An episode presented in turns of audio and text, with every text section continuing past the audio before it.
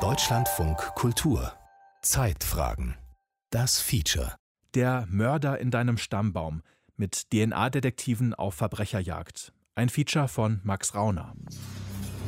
This is a case about two lives lost far too young in two extremely violent acts. The evidence in this case will show you that there is only one reasonably possible perpetrator of those acts, and that person is William Talbot II. 14. Juni 2019. Ein Gerichtssaal im Nordwesten der USA, eine halbe Autostunde nördlich von Seattle. Der stellvertretende Staatsanwalt Justin Harleman hält das Eröffnungsplädoyer, live übertragen vom Lokalsender KOMO News. Es geht um die Ermordung eines jungen Paars im Jahr 1987. 30 Jahre lang hatten die Ermittler vergeblich nach dem Täter gesucht. So, despite the continued efforts to find individual A, the case goes cold. About 30 years later, after and Tanya were found, genetic genealogy enters the scene. Den Durchbruch brachte eine neue, spektakuläre Ermittlungstechnik. Genetic Genealogy, die genetische Stammbaumforschung, auch DNA-Ahnenforschung genannt. Die Technik nutzt DNA-Analysen des menschlichen Erbguts, um Verwandtschaftsverhältnisse nachzuweisen. Dieser Gerichtsprozess ist eine Weltpremiere. Zum ersten Mal dient eine Recherche in den Datenbanken kommerzieller Ahnenforschungsdienste als Indiz vor Gericht. Now, with the help of a lab called Parabon Na- Nanolabs, a genetic genealogy screening technique um, was used to help identify a, possible source of that DNA from individual A. Individual A, der mutmaßliche Täter, sitzt auf der Anklagebank. When Parabon is able to create that profile, they then upload it to a public database. This database contains, as you can imagine, large number of people's DNA, not only from the United States, but across the world. Drei Jahrzehnte zuvor waren DNA-Spuren am Tatort sowie am Körper der ermordeten Frau gesichert worden. Ein Abgleich mit der DNA-Kartei des FBI blieb ohne Ergebnis. Doch 2018 führte eine Ahnenforscherin die Polizei auf die richtige Fährte. Sie entdeckte in den Datenbanken der Ahnenforschungsdienste einen Cousin und eine Cousine zweiten Grades des mutmaßlichen Täters. So fand sie den Namen des Angeklagten heraus. Mr. and Mrs. Talbot had three daughters and one son. That one son was William Talbot II. Im Juli 2019 wird William Talbot wegen zweifachen Mordes verurteilt. Das Urteil ist noch nicht rechtskräftig, aber sicher ist, dieser Prozess ist ein Dammbruch. Denn obwohl das DNA-Profil von William Talbot selbst nicht in einer Datenbank verzeichnet war, kamen ihm die Ermittler über das Erbgut seiner Verwandten auf die Spur. Die genetische Ahnenforschung fasziniert Ermittlungsbehörden in aller Welt und alarmiert Juristinnen und Ethiker. Denn eigentlich dient die Technik ganz anderen Zwecken. Millionen von Menschen nutzen sie, um ihren Stammbaum zu erkunden. Dafür streicht man ein Wattestäbchen über die Mundschleimhaut und schickt es an Dienste wie Family Tree DNA, Ancestry.com und 23andMe. Die Unternehmen haben riesige Datenbanken aus den Genproben ihrer Kundschaft aufgebaut. Darin lassen sich genetische Verwandtschaftsverhältnisse aufspüren. Doch nun hat die Polizei den Schatz entdeckt. Zuerst in den USA, jetzt auch in Europa. Die Schweden interessieren sich sehr für genetische Ahnenforschung. Seit fast zehn Jahren halte ich Vorträge und schreibe Bücher darüber. Ich bin der Experte in Schweden, wenn Sie so wollen. Peter Schölund ist ein ungewöhnlicher Held für eine Kriminalgeschichte. Er lebt mit seiner Familie auf dem Land, 400 Kilometer nördlich von Stockholm. In Schweden kennt man ihn aus Fernsehen und Radio, von seinen Büchern und aus den sozialen Medien. Sein Versprechen lautet, Peter löst ihr Familiengeheimnis mit Hilfe der DNA-Ahnenforschung. I've been working for, for many years now with this technique to, to help people find their unknown fathers or adoptees to find their parents. Schölund hilft dabei, den leiblichen Vater oder unbekannte Halbgeschwister aufzuspüren, entfernte Cousinen oder einfach ein paar weitere Vorfahren. Erst war es nur ein Hobby neben seinem Job in der Chemiebranche, heute lebt er davon. Im Jahr 2018 nimmt Schölunds Laufbahn als Stammbaumforscher eine überraschende Wendung. In den USA haben Ermittler eine Reihe von mutmaßlichen Mördern und Vergewaltigern mit Hilfe der genetischen Ahnenforschung überführt, darunter William Talbot und den Golden State Killer, einen Serienmörder in Kalifornien. Peter Schölund erfährt davon in seinen Facebook-Gruppen. At first I was a bit surprised and then I realized Zuerst war ich ein bisschen überrascht. Dann ist mir klar geworden, natürlich, das ist die perfekte Methode für diese Art von Fällen. Es muss Hunderte oder Tausende von Cold Cases geben, die wir mit dieser Technik lösen können. Ich war begeistert und ich war mir sicher, das ist der Beginn einer Revolution. Diese Technik kann noch viel mehr als der Fingerabdruck.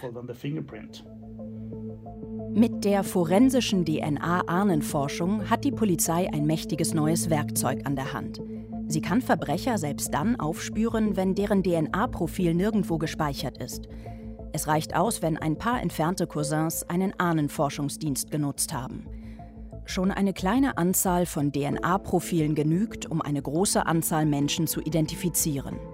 Eine in Science veröffentlichte Studie schätzt, legt nur ein Prozent der Amerikaner mit europäischen Wurzeln ihr Erbgut offen, lassen sich für 90 Prozent dieser Bevölkerungsgruppe Verwandte in der Datenbank finden. 90 Prozent wären also potenziell identifizierbar, obwohl sie nie einen Gentest gemacht haben. Nur darf die Polizei in den Stammbäumen Unbeteiligter herumschnüffeln? Darf sie Hobbyahnenforscher zu unfreiwilligen Ermittlungsgehilfen machen? Selbst Menschen, die nie eine DNA-Probe abgegeben haben, können zu einer Ermittlung beitragen, weil ihr Name am Zweig eines Stammbaums auftaucht. Mit der forensischen DNA-Ahnenforschung scheinen die schlimmsten Albträume von Datenschützern wahr zu werden. Die schwedischen Behörden wissen das. Eine Ethikkommission und Rechtsgutachter befassen sich mit dem Thema. Ahnenforscher Peter Schölund erfährt davon, dass Ermittler die Technik nutzen wollen. Ich habe gehört, dass die schwedische Polizei über ein Pilotprojekt nachdenkt. Sie wollte mit Hilfe der DNA-Ahnenforschung den Täter in einem Cold Case überführen. Anfang 2019 gibt das nationale Forensikamt grünes Licht. Unter strengen Auflagen darf die schwedische Polizei die neue Technik in einem ungelösten Kriminalfall ausprobieren. Zum ersten Mal in Europa. So Uh, ich habe also die Polizei in Linköping angerufen, wo es 2004 einen Doppelmord gegeben hatte. Und ich habe gefragt, ob sie Hilfe brauchten. Sie sagten ja. Am Morgen des 19. Oktober 2004 macht sich ein achtjähriger Junge in Linköping auf den Weg zur Schule. Sein Name ist Mohammed Amouri. Er wird nie in der Schule ankommen. Um 7.50 Uhr sticht ein Mann von hinten mit einem Messer auf den Jungen ein. In diesem Augenblick kommt Annalena Svensson aus einem Hauseingang, eine 56-jährige Lehrerin. Sie wird Zeugin der Tat. Vielleicht eilt sie dem Jungen zur Hilfe. Jedenfalls attackiert der Täter auch sie, so rekonstruiert es später die Polizei. Mohammed Amouri stirbt auf dem Weg ins Krankenhaus. Annalena Svensson stirbt ein paar Stunden später während der Notoperation. Es gibt Hoffnung, dass der Mörder schnell gefunden wird. Am Messer und an der Mütze des Täters finden sich Blutspuren von ihm. Forensiker isolieren daraus seine DNA, doch ein Vergleich mit dem polizeilichen DNA-Register liefert keinen Treffer. Die Polizei fordert daraufhin alle Männer, die in der Umgebung wohnen, zur genetischen Reihenuntersuchung auf. Einer von ihnen ist Andreas only ich habe nur ungefähr 400 Meter vom Tatort entfernt gewohnt. Ich erinnere mich natürlich noch an diesen Morgen, als es passiert ist. Draußen waren eine Menge Polizisten. Andreas Tilmar arbeitet damals in Linköping an seiner Masterarbeit in Molekularbiologie. Er weiß zu diesem Zeitpunkt nicht, dass er viele Jahre später zusammen mit Peter Schölund dabei helfen wird, den Doppelmord aufzuklären. The police did a mass screening or has performed a mass screening about more than 5,000, perhaps 6,000 Die Polizei hat mehr als 5.000, 6.000 Männer aufgefordert, an einem Reihengentest teilzunehmen. Wir sollten also eine DNA-Probe abgeben, nur weil wir in der Nähe des Tatorts gewohnt haben oder im vermuteten Alter des Täters waren. Meine DNA wurde dann mit dem DNA-Profil vom Tatort verglichen. Im herkömmlichen DNA-Profiling analysieren Forensiker rund 20 Abschnitte des menschlichen Erbguts, an denen die DNA-Moleküle typische Wiederholungsmuster aufweisen. Die Muster sind von Mensch zu Mensch verschieden und eignen sich daher als genetischer Fingerabdruck. Doch die Reihenuntersuchung in Linköping liefert keinen Treffer. Der Doppelmord bleibt ein Rätsel und wächst zum zweitgrößten Kriminalfall Schwedens heran. 6500 DNA-Vergleiche, 9000 Zeugenaussagen, 40.000 Dokumente. Ein Cold Case. Nur die Ermordung von Ministerpräsident Ulof Palme im Jahr 1986 wurde gründlicher untersucht. Das einzig Konkrete sind die Mütze und das Messer des Täters und ein Plastikfläschchen mit 50 Mikrolitern flüssigem DNA-Konzentrat. So the initial analysis in this case we used für die erste Analyse in diesem Fall haben wir die DNA verwendet, die 2004 extrahiert worden ist. Wir haben gewusst, dass sie vom Täter stammt, denn das Profil hat zu dem des Messers gepasst. Andreas Tilmar arbeitet heute im Bundesamt für forensische Medizin in Linköping. Von seinem Arbeitsplatz sind es nur ein paar Schritte bis zum Polizeikommissariat. Im August 2019 trifft er dort mit einem kleinen Team zusammen. Der Ahnenforscher Peter Schölund ist 600 Kilometer aus dem Norden angereist. Der Chefermittler Jan Staff ist dabei.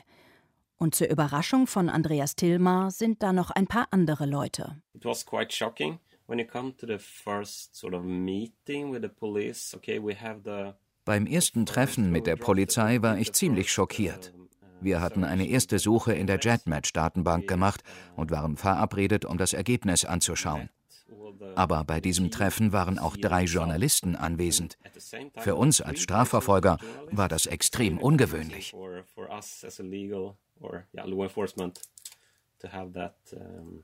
Ein Team der Tageszeitung Dagens Nyheter darf die Ermittlung von Anfang an begleiten. Das hat der Chefermittler erlaubt. Möchte die Polizei Werbung machen für die neue DNA-Methode? Den Dokumentarfilm von Dagens Nyheter kann man heute auf YouTube sehen. Peter Schöllund sitzt im Kommissariat vor zwei Bildschirmen. Andreas Tillmar und ein Ermittler schauen ihm über die Schulter. Schöllund hat das DNA-Profil des Täters in die Ahnensuchmaschine JetMatch eingespeist. Das sind durchaus akzeptable Zahlen, mit denen man arbeiten kann. Jetzt müsste ich versuchen, jemanden zu finden, den wir nach Schweden zurückverfolgen können. Es gibt aber ein Problem. Die DNA-Probe hat keine gute Qualität. Die genetische Ahnenforschung spürt Verwandtschaftsverhältnisse auf, indem sie DNA-Profile verschiedener Menschen nach gemeinsamen Mutationen durchsucht. Diese Schreibfehler im Erbgut geben Eltern weiter an ihre Kinder, Enkel und spätere Generationen. Dadurch lassen sich Familienverhältnisse nachweisen. Je enger zwei Menschen miteinander verwandt sind, desto mehr Mutationen haben sie gemeinsam. Andreas Tilmar versucht aus den DNA-Spuren vom Messer und der Mütze des Täters ein DNA-Profil für die Ahnenforschung zu erstellen. Eigentlich ist das nicht weiter kompliziert, doch im Fall des Doppelmords von Lynn Linköping hat der Biologe ein Problem. And of course this is uh, nowadays for if you have a fresh sample, good sample, wenn man heutzutage eine gute DNA-Probe hat, ist es mit Hilfe der Bioinformatik ziemlich einfach, das Genom daraus abzuleiten. Aber in unserem Fall waren nur noch Bruchstücke der DNA vorhanden. Wir haben kein vollständiges Genom erstellen können, obwohl wir viele Einzelteile hatten. Am Ende hatten wir so etwas wie ein halbes DNA-Profil.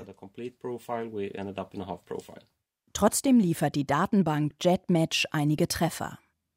Peter Schölund findet die Namen entfernter Cousins und Cousinen des mutmaßlichen Täters. Sie leben in den USA. Er beginnt die Stammbäume zu rekonstruieren. Die Spuren führen nach Europa, aber nicht nach Schweden. När man hittade deras rötter så gick alla till Tyskland. Tyskland, Tyskland, Tyskland, Tyskland, Tyskland. Tyskland ist Schwedisch für Deutschland. The only thing that they had in common was that all these people had ancestry in Germany. Der gemeinsame Nenner all dieser Leute war, dass ihre Vorfahren vor langer Zeit in Deutschland gelebt hatten, im 18. oder Anfang des 19. Jahrhunderts. Ich dachte mir, okay, sie sind zwar mit dem Täter nicht eng verwandt, aber all diese Ahnen in Deutschland können doch kein Zufall sein. Peter Schölund kommt ein Verdacht. Der Täter hat womöglich nicht nur Vorfahren aus Deutschland, sondern ist selbst Deutscher. Mit dieser These macht sich die Polizei an die weiteren Ermittlungen. Der Kreis der Verdächtigen wird kleiner. Ins Visier geraten nun junge Männer aus Deutschland, die zum Tatzeitpunkt in Linköping gelebt hatten. There were a lot of students at the university Damals haben viele Deutsche an der Universität studiert. Es gab einen Deutschen, der in der Nacht nach dem Mord in eines der Krankenhäuser kam. Er hatte Schnittwunden an der Hand. Das war natürlich interessant. Ein anderer Deutscher hat sich geweigert, beim Reingentest mitzumachen. Er hat nur 100 Meter vom Tatort entfernt gewohnt. Es gab also ein paar Leute, die interessant sein könnten.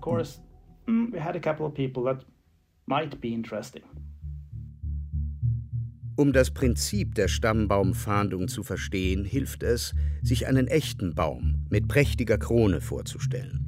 Für eine Handvoll dünner Zweige, die ganz außen an der Krone liegen, sucht der DNA-Detektiv nach einem gemeinsamen Ursprung. Dafür verfolgt er die Äste in Richtung Baumstamm, bis er auf einen dicken Ast stößt, der die äußeren Zweige trägt.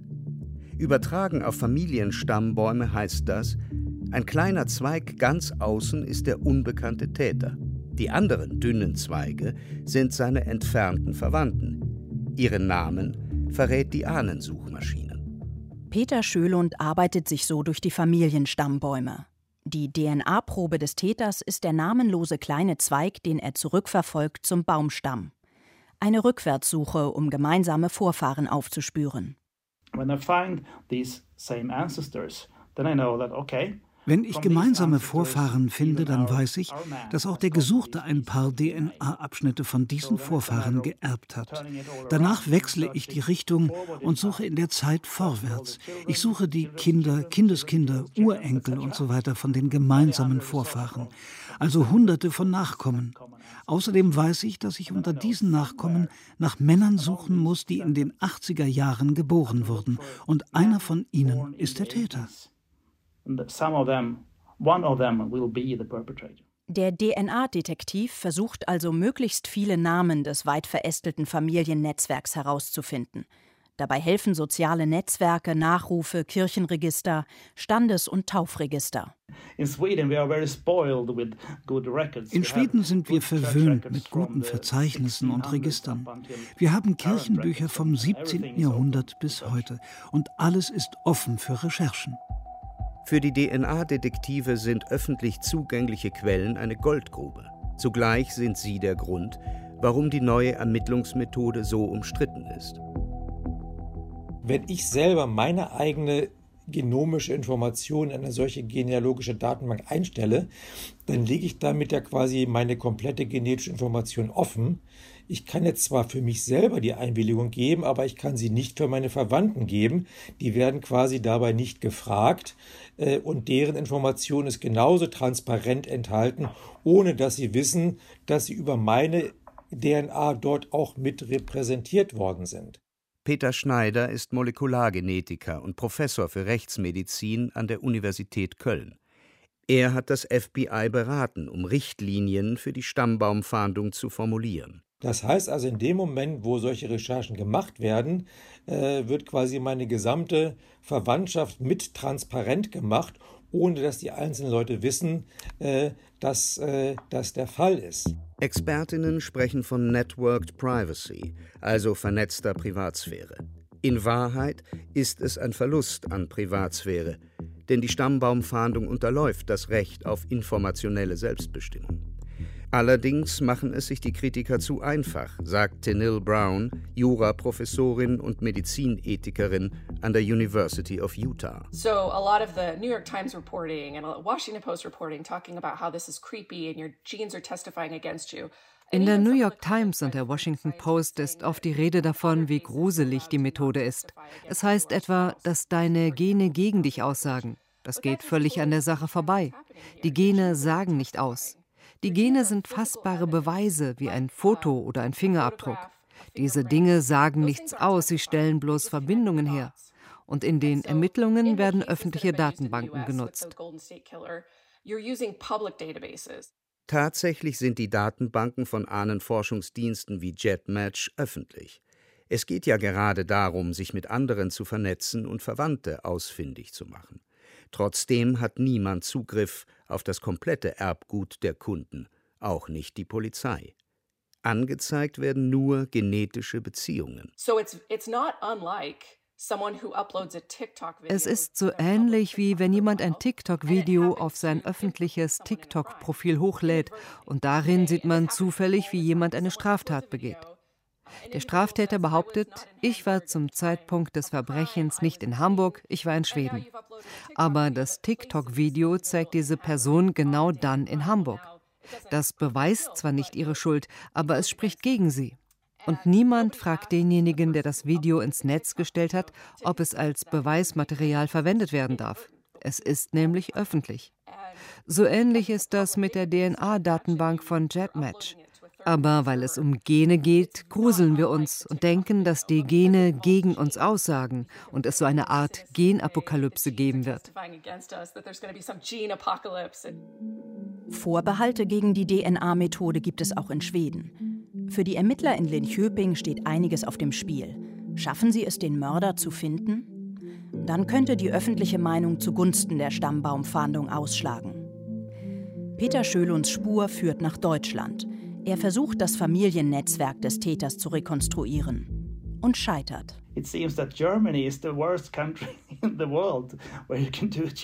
Deutschland scheint für die Ahnenforschung das schlechteste Land der Welt zu sein. Es gibt viel Geheimniskrämerei. Man kann über die Eltern einer Person für die vergangenen 110 Jahre nichts herausfinden. Kirchenbücher sind für Recherchen ab Anfang der 1900er Jahre verschlossen. Es ist sehr schwierig, lebende Menschen ausfindig zu machen. Ausgerechnet Deutschland.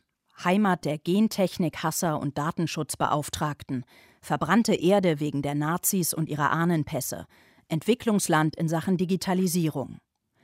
Auch die deutsche Polizei kann nicht weiterhelfen.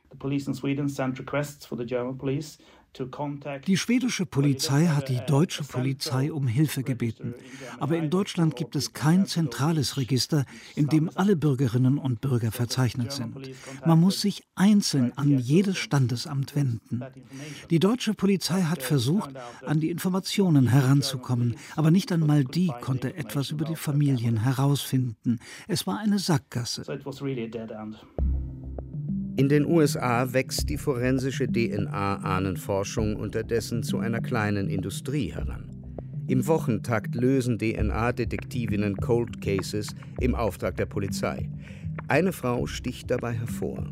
Cece Moore, geboren 1969, eine Autodidaktin, die heute für Parabon Nanolabs arbeitet. Sie hat William Talbot aufgespürt, in dessen Gerichtsprozess die genetische Ahnenforschung ihren ersten Auftritt hatte. Mehr als 200 Menschen hat sie identifiziert. Gewaltopfer, Mörder, Vergewaltiger. Genetic genealogy is like Pandora's box. It is open now and people's deepest darkest secrets have been revealed. Cece Moore hat eine eigene Fernsehshow. In der True Crime Szene ist sie ein Superstar. Sie hofft, dass die neue DNA-Technik zu einem Standardwerkzeug im Arsenal der Polizei wird, nicht nur für Cold Cases, sondern auch für heiße Spuren. 2018 wurde sie von der Polizei in Utah beauftragt, eine drei Wochen zurückliegende Vergewaltigung aufzuklären. Kurze Zeit später hatte sie mehrere Verdächtige identifiziert. I was able to help identify him very quickly. I narrowed it down to four brothers and then the wonderful detective Josh Wilson ich konnte dabei helfen, sie sehr schnell zu identifizieren.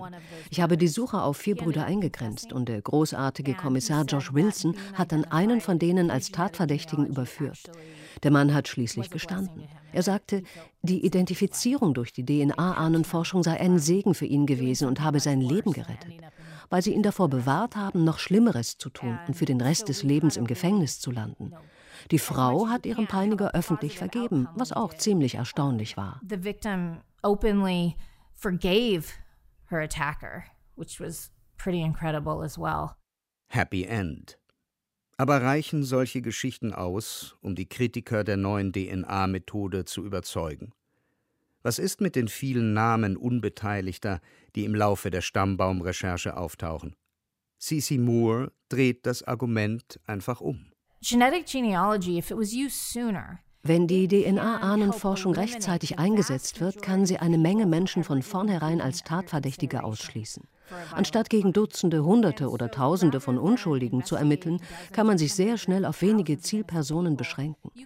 Ich bin sehr dafür, diese Methode möglichst früh in einer Ermittlung zu nutzen. Dann kann sie helfen, die Ressourcen der Behörden zu schonen, Geld zu sparen und die Gesellschaft sicherer zu machen. Viele Ahnenforschungsportale haben inzwischen ihre Geschäftsbedingungen angepasst. Wer sein DNA-Profil für die Aufklärung von Verbrechen freigeben möchte, muss aktiv ein Häkchen setzen. In den USA machen das viele. 50 Prozent der US-Bevölkerung befürworten polizeiliche Ermittlungen in Ahnenforschungsdatenbanken, ergab eine Umfrage. Doch die genetische Ahnenforschung ist nicht fehlerfrei. Das zeigt der Fall in Schweden. Nachdem die Stammbaumrecherche in Deutschland an ihre Grenzen stieß, erstellten die Ermittler ein neues DNA-Profil des Täters. Und der Ahnenforscher Peter Schölund nutzte eine weitere Suchmaschine, die unter Europäern beliebt ist. Die Abfrage bei Family Tree DNA lieferte mehr als 20 Treffer. Zwei, die vermutlich Cousins vierten Grades waren. Und dann etwa 20 weitere Cousins und Cousinen fünften oder sechsten Grades. Das ist gar nicht so schlecht. Und es hat sich herausgestellt, dass mit Ausnahme einiger Amerikaner fast alle Schweden waren. Deutsche jedenfalls waren nicht dabei. Es besteht ein gewisses Risiko, dass eine strafrechtliche Untersuchung in die falsche Richtung führt wird der Polizeibericht später feststellen. Diesmal schien die Richtung zu stimmen. Peter Schölund kletterte die Stammbäume runter bis ins 18. Jahrhundert. Er fand 600 bis 700 Vorfahren und dann wieder rauf in die Gegenwart. Als wir angefangen haben, ihre Stammbäume zu rekonstruieren, einige hatten ihren Stammbaum selbst ins Netz gestellt, hat sich Folgendes herausgestellt. Alle hatten Vorfahren in der Nähe von Linköping. Wir haben gedacht, okay, der Typ ist von hier. Und da war uns klar, wir werden den Fall lösen. Es ist nur eine Frage der Zeit. Zu den unheimlichen Möglichkeiten der forensischen DNA-Ahnenforschung gehört es, dass auch völlig Unbeteiligte zur Aufklärung eines Verbrechens beitragen können. Die Ermittler baten 15 Freiwillige aus der Region Linköping, eine DNA-Probe bei Family Tree DNA einzuschicken. So können sich Verbindungen zwischen Stammbäumen ergeben. Verzweigungen, die bisher im Dunkeln lagen. So war es auch in diesem Fall. Schölund stieß auf zwei gemeinsame Vorfahren aus dem 18. und 19. Jahrhundert. Über die Äste der beiden wuchsen mehrere Stammbäume zusammen. Am Ende kamen nur noch zwei Brüder als Täter in Frage. Peter Schölund findet ihren Namen im Homeoffice heraus. Er steht in seinem Wohnzimmer vor einer weißen Standuhr und ruft den Kommissar Jan Starf an. Tjena Janne! Tjena! Tjena! Ursäkta, jag stör på en fredagkväll så här. Entschuldige, dass ich an einem Freitagabend störe. Macht nichts. Ich bin bei einer Abschlussfeier. Ah, ja just det. Det är såna tider. Ja, die sind ja jetzt gerade. Ja.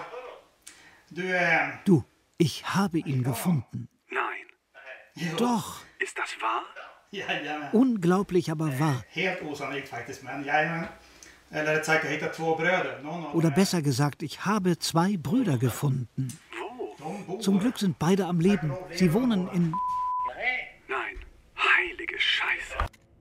Die forensische Ahnenforschung liefert keine Beweise, sie liefert Indizien. Der letzte Schritt ist deshalb klassische Polizeiarbeit. An einem Sonntagabend im Juni 2020 macht sich Peter Schölund auf den Weg nach Linköping. Am Montag präsentiert das Team seine Erkenntnisse dem Haftrichter. Dienstag früh sucht die Polizei die beiden Brüder auf. Ein herkömmlicher DNA-Vergleich erbringt den Nachweis, dass der jüngere Bruder der Gesuchte ist. Daniel Nyquist legt noch am selben Nachmittag ein Geständnis ab. Er sei besessen gewesen von dem Gedanken, jemanden zu töten. Dass es den achtjährigen Mohammed Amouri getroffen hat, sei Zufall gewesen. Im Oktober 2020 wird der 37-Jährige wegen Mordes verurteilt und in einer forensischen Psychiatrie untergebracht. Peter Schölund und die Ermittler hatten fünf Wochen gebraucht, um einen 16 Jahre alten Fall zu lösen. Ja, sie waren einer falschen Spur gefolgt, aber nun waren sie am Ziel. Schölund traf sich anschließend mit den Eltern von Mohammed Amouri. It was, it was great feeling to, to be able to es war natürlich ein großartiges Gefühl, den Mörder identifiziert zu haben und dass er gefasst wurde und gestanden hat. Aber das Gefühl, als ich die Angehörigen traf und sie mir gesagt haben, dass dies die erste Nacht seit 16 Jahren war, in der sie durchschlafen konnten, das hat mein Herz erwärmt. Im Abschlussbericht zum Doppelmord von Lin Linköping empfiehlt die Polizei, die forensische DNA-Ahnenforschung zuzulassen, für die Aufklärung schwerer Verbrechen. Doch die schwedische Datenschutzbehörde hat ein Veto eingelegt. Die Methode verstoße gegen geltendes Recht. Das Justizministerium hat einen Sonderermittler eingesetzt, der sich die Rechtslage genauer anschauen soll. Gesetze kann man ändern. Die USA sind längst einen Schritt weiter. In Florida hat ein Ermittler vor Gericht erwirkt, dass die Datenbank JetMatch ihm Zugang gewähren muss. Er durfte alle 1,2 Millionen DNA-Profile durchsuchen, um die Verwandten eines Serientäters aufzuspüren. Viele Kunden hatten ausgeschlossen, dass ihre Daten dafür genutzt werden dürfen.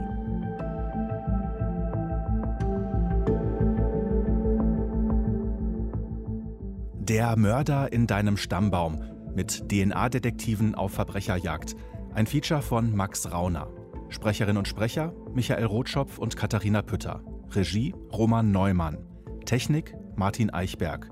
Die Redaktion hatte Martin Meyer.